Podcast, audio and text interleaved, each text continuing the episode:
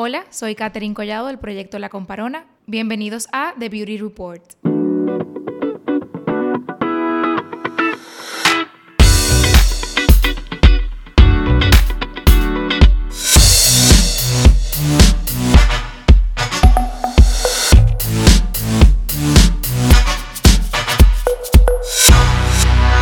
Bueno, Catherine Collado eh, se divide en dos personas, que es lo que yo siempre digo, la persona y el personaje. La persona es Catherine Collado, abogada, hermana, novia, hija, madre de un perro. Y también diría que es el personaje, que es la cara que está detrás de un proyecto de belleza llamado La Comparona. En La Comparona soy emprendedora, soy quizás influyente en el sector de belleza y que tengo una plataforma en la cual me dedico a enseñarles a las mujeres cómo llevar un estilo de vida más sencillo en torno a la belleza, cómo facilitarle la vida a las mujeres para que puedan sentirse más cómodas en su propia piel, que puedan sentirse segura de sí misma y tener la capacidad de arreglarse y sentirse bella en todo momento. Realmente la plataforma surge de esa idea de ayudar a las personas por un proceso que yo pasé de manera personal. Yo desde adolescente he sufrido de acné horrible. Quizás muchos de los que me ven ahora o que son nuevos seguidores dirán, no, claro que no, en tu cara no se ve pero sí, ya he contado mi historia varias veces y quizás esta es una forma más personal de contarlo de tú a tú. Cuando yo tenía 13 años empecé a sufrir de acné, es algo genético, mi papá también sufre de acné, mis hermanos también. Y al ser hija única, mi mamá estaba muy empeñada en celebrarme los famosos 15. Aquí en República Dominicana, esa es una edad sagrada donde ya uno se consagra como una señorita adulta entonces, eh, para esa fecha mi mamá no quería que mi piel estuviera mal. Entonces, al yo sufrir de acné, me pasé mucho tiempo visitando dermatólogos, estéticas, eh, distintos doctores para ver cómo yo podía solucionar esta condición que tenía. Ya para los 15 pude mejorarla, mis fotos quedaron lindas, mi mamá estuvo complacida, pero ya luego cuando empiezo a crecer, llega la graduación del colegio, entro a la universidad, comienzo a trabajar, que esa es una época muy difícil eh, para nosotros los jóvenes. Y creo que es muy determinante cuando uno tiene su primer trabajo, que ya uno empieza a conocer personas nuevas, no solamente tu compañero de clase, sino a rodearte con un, un sinnúmero de personas. Ahí vuelve de nuevo el acné y yo creo que me afectó un poquito más personal porque era cuando yo comenzaba a salir, las discotecas, los restaurantes, que empezó, empecé a formar mi vida social y también laboral. Entonces viene este acné a mi cara, que para mí fue devastador ya yo ahí entonces empiezo ya como adulta a buscar herramientas para yo solucionar ese problema que tenía. Obviamente de la mano de mi doctor empecé un tratamiento, pero yo también decía que yo tenía que hacer algo, o sea, yo tenía que por mí misma, con mis manos, también promover y mejorar esa condición que tenía en la cara. Entonces ahí surge todo lo que es YouTube, me empiezo a ver YouTube, o sea, mi tiempo libre por completo era ver tutoriales de maquillaje, maquillaje para cubrir acné, cómo arreglarte el cabello si sufres de acné, cómo hacer mascarillas o qué mascarillas comprar y demás para el tema de la condición de la piel que tenía. Y ahí dije, ok, yo voy a empezar a comprar productos poco a poco y me enamoré de la belleza sin darme cuenta. Ya semanas después estaba yo con mis amigas que lo único que le hablaba era de belleza. Cuando llegábamos a un baño y retocarnos el maquillaje, yo les tenía que inspeccionar el maquillaje a todo, decirle, no, bota eso, eso te va a dar acné, pero mira, hay una opción más económica de este producto, o sea, cámbialo. Y ellas me decían, Katherine, ¿y dónde tú sacaste todo eso? Buscándolo en internet, porque me volví tan obsesionada con el acné que tenía que yo quería borrarlo, o sea, de raíz. Y yo, buscando soluciones, encontré una pasión y ahí fue cuando me enamoré de la belleza. Ya tenía 19, 20 años, yo actualmente tengo 24 años, y empiezo con todo eso lo de la belleza. Mis amigas me empezaron a motivar y decirme, Catherine, tú tienes que o sea, compartir eso a través de las redes sociales porque o sea, es, un, es, algo nuevo. Realmente en, en aquel entonces eh, la belleza no era prioridad para el consumidor dominicano joven y yo tenía mucho miedo. Yo le dije, bueno, yo lo voy a compartir porque realmente me gusta y ojalá que a la gente le funcione. O sea, son tips bastante prácticos que a mí me han resuelto la vida. Entonces empiezo a compartirlo en mi página personal, donde tengo familiares, amigos, o sea, un sinnúmero de personas que no están interesados en belleza. Y ahí yo podría decir que viene como mi primer fracaso, pero también donde me di cuenta que la belleza era lo mío y era lo que me gustaba. Yo paralelo a eso trabajaba en una multinacional, en un departamento legal, porque sí, también soy abogada. Y en ese entonces trabajaba por una multinacional que distribuía productos de belleza para consumo masivo, que realmente son marcas súper famosas, pero obviamente yo trabajaba en el área legal. Cuando yo empiezo a subir esos tips de belleza, empiezan los clásicos varones, los amigos tuyos, dime, te volviste fashion blogger, eh, y ahora, ¿qué es lo que tú haces? ¿Y qué es eso? Y mira, y tú no estudias derecho y tú no trabajas en tal cosa, o sea, ¿qué tú haces haciendo eso?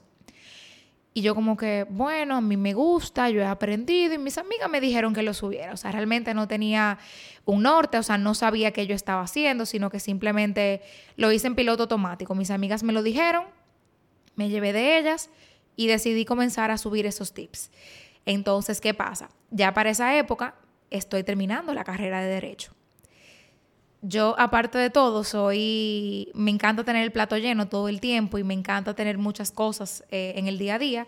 Y ahí dije, bueno, me voy a entrar en una competencia de derecho, que era internacional, o sea, tenía que viajar para hacer la competencia.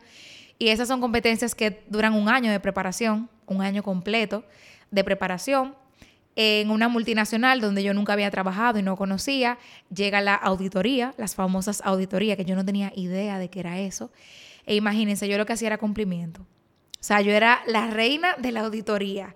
Eh, y yo no sabía qué responsabilidad había en mis manos en esa posición hasta que llegó la auditoría. Entonces, eh, mi familia estaba un poco en desacuerdo con lo que yo estaba haciendo porque decían que era un tema de seguir la corriente, hacer lo que estaba de moda y no necesariamente que era algo en lo cual yo tenía un fin. Entonces me decía mi papá siempre, entonces yo estoy pagando una carrera tan cara para que tú estés subiendo maquillaje. Y yo, bueno, papi, yo sigo con mi carrera, sigo trabajando, pero también de hobby subo el maquillaje que realmente me gusta mucho. Mi mamá también como que él decía que sí, pero ella en el fondo no le gustaba lo que yo hacía.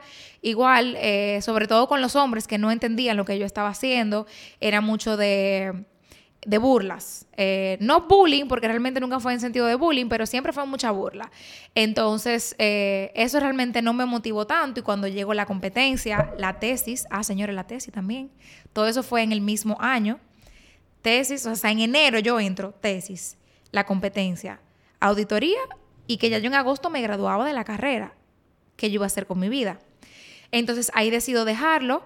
Eh, yo lo subí a través de mi página personal, o sea, nada formal. Yo la tiraba la foto antes de subirla, nada producido. Entonces, eh, cuando lo dejo, porque tenía demasiado en mi plato y realmente no podía, y como todo el mundo me decía, de eso yo no iba a vivir, de eso yo no iba a hacer nada, decido enfocarme en mi carrera, terminar. Pero, señor, era que me hacía mucha falta. Cuando yo dejé de tirar esas fotos, a mí me hacía una falta que yo ni les podía explicar. Yo sentía que un pedazo de mí como que se me fue. Eso como la gente que practica algún deporte y se lesiona y tiene que durar seis meses fuera eh, del deporte. Yo me sentía tal cual, así como que, como que no tenía nada que hacer con mi vida, como que no tenía algo personal con el cual yo me sintiera apasionada. Y ahí dijo, ¿tú sabes qué? Yo lo tengo que hacer de nuevo. Porque total, en seis meses se acaba la competencia, yo me gradúo, se acaba la tesis. Este, eh, eh, toda esta actividad no va a ser eterna. Entonces ahí fue cuando yo dije, ok, entonces yo en seis meses puedo retomar el proyecto y quizás en estos seis meses me puedo organizar y crear algo nuevo y diferente para que entonces la gente no diga que yo estoy haciendo algo más del montón. Y ahí es cuando surge la comparora. Yo empecé a hablar con mis amigas y le dije, señor, ¿a ustedes les gustaba lo que yo subía de belleza? Y todo así, a mí me encantaba y yo te, sigo preguntando.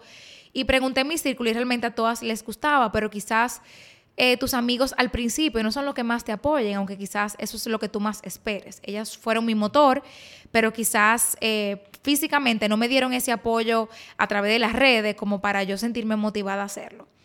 Y ahí también me di cuenta que la motivación la tengo yo misma, no me la va a dar nadie. Pero nada, en esos seis meses que sigo con todos esos proyectos, empiezo a trabajar en paralelo, hago mi mood board, digo cómo lo quiero hacer y digo, ok, si yo lo voy a hacer, lo voy a hacer bien. Yo voy a crear una plataforma nueva, no va a ser a través de mi página personal, así todo el que me siga me va a seguir porque quiere aprender de belleza. Y así no voy a tener esos estorbos y esas personas en el medio que no le interesa la belleza y que por ende no me van a dar ningún feedback positivo. Entonces, ya para agosto entrego mi tesis, me gradúo, hago un viaje familiar y en ese viaje aproveché que tenía Sephora y dijo que yo voy a comprar todos mis potes para, eh, para artillarme y poder hacer todas mis reseñas y estaba súper motivada. Entonces, eh, el nombre de la comparona surgió así, preguntando. Yo quería un nombre que identificara la mujer dominicana, que se, que se arregla, que le gusta verse bien, que tiene sus truquitos. Y aquí en República Dominicana le decimos a ese tipo de mujer que es comparona. También se le da una denominación a una persona presumida, pero yo no quería enseñarlo no quería dar esa percepción, sino quería demostrar que todas tenemos una mujer con parón adentro y que todas tenemos como algo de belleza que, que enseñar. Entonces ahí digo, ok, este es el nombre perfecto, quizás alguna persona lo van a odiar, quizás otras lo van a amar. Cuando eso estaba muy de moda, que los blogs tuvieran un nombre, no nombre personal. Entonces yo no quería que se llamara Catherine Collado, sino que tuviera como un alter ego. Entonces mi alter ego, que es cuando yo digo que ese es el personaje, es la comparona. Ahí lo hago desde cero. Yo armé como quien dice un equipo, pero señores, gratuito. Yo eh, me fui de esa multinacional y empiezo a trabajar con mi familia en un negocio nuevo, totalmente diferente a lo que yo hacía, lo cual me costó mucho adaptarme. Ahí empiezo la comparona, yo empiezo a tirar mis fotos, eh, pregunto con unas amigas que estudiaron mercadeo, que cómo se hacían, que cómo yo escribía, que cómo funcionaba el tema de las redes ninguna me ayudó. No porque no, quisieran, sino como que tampoco ya sabían mucho. Entonces fue un proceso de que yo fui aprendiendo a la medida que yo fui comenzando. Y creo que así también va a ser este, este podcast, que a la medida a la que yo vaya arrancando y pasen los episodios, pues cada vez vamos a hacer un trabajo mejor. Entonces sigo haciendo mi proyecto, tirando mis fotos y digo que yo voy a organizar mis primeras 10 publicaciones que sea todo bien rosado, bien femenino, que se entienda. Yo no voy a enseñar mi cara porque yo decía que yo no quería que la gente supiera quién yo era, porque yo quería que la gente me siguiera por la belleza, no que me siguiera eh, por quién estaba manejando la cuenta. Una de mis inspiraciones fue Bocao, yo siempre lo digo. Eh, me encanta la plataforma de Bocao porque es muy genuina y es, o sea, se siente el amor por la comida que hay dentro de la plataforma, pero también no importa necesariamente la cara, o sea, no siempre estamos viendo quiénes están detrás de la plataforma. Y eso era lo que yo buscaba. Hasta que me di cuenta que en la belleza eso no aplicaba. Había que enseñar una cara, porque si estás hablando de belleza, de verte bien, entonces ¿quién es esa persona que tiene todos esos trucos? Pero nada, señores, yo empecé. Yo creo que mis amigas, no sé si fue el amor que le puse todos esos meses que ellas lo sintieron, todo el mundo me apoyó, mi familia estaba un poquito neutra y dije, tú sabes que yo voy a arrancar y lo voy a hacer bien. A ello le puse mucho, mucho, mucho, mucho empeño. Eh, fueron muchas horas de sacrificio porque yo trabajaba en horario completo, entonces ya yo en los fines de semana era cuando yo hacía las fotos, que iba a las farmacias, a los supermercados, a grabar esos tours, porque yo quería enseñarle todo lo que había de belleza y que fuera inclusivo. Yo no quería demostrar que la belleza era para un tipo social o un tipo de persona en específico, sino que como dije al principio, la comparona somos todos y que todos tenemos algo de comparona y siempre podemos sacar nuestra mejor versión. No importa el presupuesto que tengamos, eh, la preferencia, si vivimos en una zona rural, en la ciudad o lo que sea. Yo quería enseñarle a todo el mundo que todo el mundo se podía cuidar.